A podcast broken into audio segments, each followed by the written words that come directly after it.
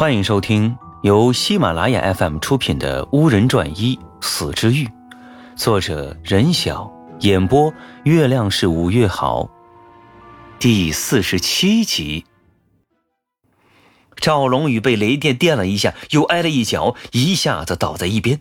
但是，似乎真正令他爬不起来的是他碎了的心。他伏在一旁，眼泪像断了线的珠子，嘴里还喃喃的念着。仙农哥哥，仙农哥哥怎么会？怎么会？吴依依和周武人急着想去把赵荣宇拉回来，可他们早已被团团围住。那些个划桨的船工纷纷起身，拿起船桨向他们挥舞。那些船工并没有高强的武艺，但是经不住他们人多势众，使得周武人吴依依应接不暇。吴依依对付起来还算轻松，但是周武人就有些吃紧。周武人勉强的应付那些越聚越多的船工。对吴一喊话道：“依依，你有没有发现这些船工越来越多了？发现了，他们人都翻倍了。这些小个子招式平平，但是重在人多啊。什什么小个子？我怎么觉得他们都是一米九以上大块头啊？一米九，不好，是幻术！”吴依依接着大喊一声：“现！”但是船工反而比刚才还多了一倍。周人，你先掩护我一下子，一分钟就好。吴依依说着，往后退了一步。好，周武人说着，便护在吴依依的面前。他嘴上答应的痛快，其实他知道靠他自己坚持不了多久。只见吴依依双手合握于胸前，微微的合手，双目合闭，嘴里在喃喃的念着什么。半分钟，吴依依猛地一睁眼，周武人顿时觉得目光清晰了数倍。仿佛可以将大白天的月亮都看个清楚，船工向他们袭来的动作也似乎慢动作一般。他轻而易举地回击了，但他觉得耳边微风变成了呼呼乱叫的大风，每一缕风忽强忽弱都可以分辨，并且他感觉脚下踩的船没有时不时的摇晃，就像双脚踩在广阔平原上一样踏实。不一会儿。眼前的船工就像泄了气的气球，瘫软在地，没一会儿就消失了。吴一见状收了手，周人的感官也恢复了正常。依依，那什么术啊，这么神奇啊？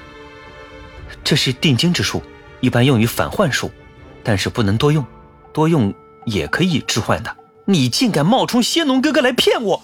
你这头蠢猪，你看我和你拼了！赵龙宇突然大喊。周人和吴一顺着赵龙宇的声音望去，只见那站在船头的人顿时变得比赵龙宇还要矮半头。原本金光闪闪的头盔变成了锈迹斑斑的铁头盔，上边还有许多划痕。一身白衣也变成了土黄色的烂衣，金斗篷也不见了，取而代之的是一对肮脏的黑黑漆漆的短小的双翅。最关键的是，他长了一个硕大的脑袋、猪鼻子，还有獠牙。只见那猪鼻子哈哈哈的大笑三声，说道：“哈哈，走着瞧！”便飞向了船帆处。那船帆也变成煞白的颜色，原先图案不见了，取而代之的是一双诡异的黑翅膀图案，外围还用人血的颜色画了一个大大的不规则的圆。赵荣宇岂能饶他，追着他飞了出去。那猪鼻子向船帆扔了火苗。那帆突然着火，火势一下子就蔓延到了船身。不好，船上被抹了油，又是木质结构，怎么会飞？周人冲吴依依大喊道：“他们刚飞出几米，就被什么东西给拽住了。”吴依依低头一看，是一个黑色的铰链，一头拴在船的桅杆上，一头拴在了吴依依和周人的脚上。周人取出绣弩弯刀，要想把它砍断，但是无论如何也砍不断。赵荣宇。吴一大喊道：“这时赵荣宇才发现同伴们的困境，他赶紧过来。他想半抱半转着吴一向上飞，怎奈那铁链太结实，就是挣不断。更糟糕的还在后头。赵荣宇的巫术似乎快失去了效力。周武人的翅膀还好，就是有一点不听使唤，可吴依依的翅膀已经扇动不起来，并且在慢慢的萎缩。赵荣宇只好抱着吴一飞起来，以防他被甲板上的火烧到。”你认得那个长得猪头的人吗？他是什么人？吴依依问赵龙宇。虽然不曾亲眼见过，但是这样的形象，以及幻术，我推断他是天煞帮的人。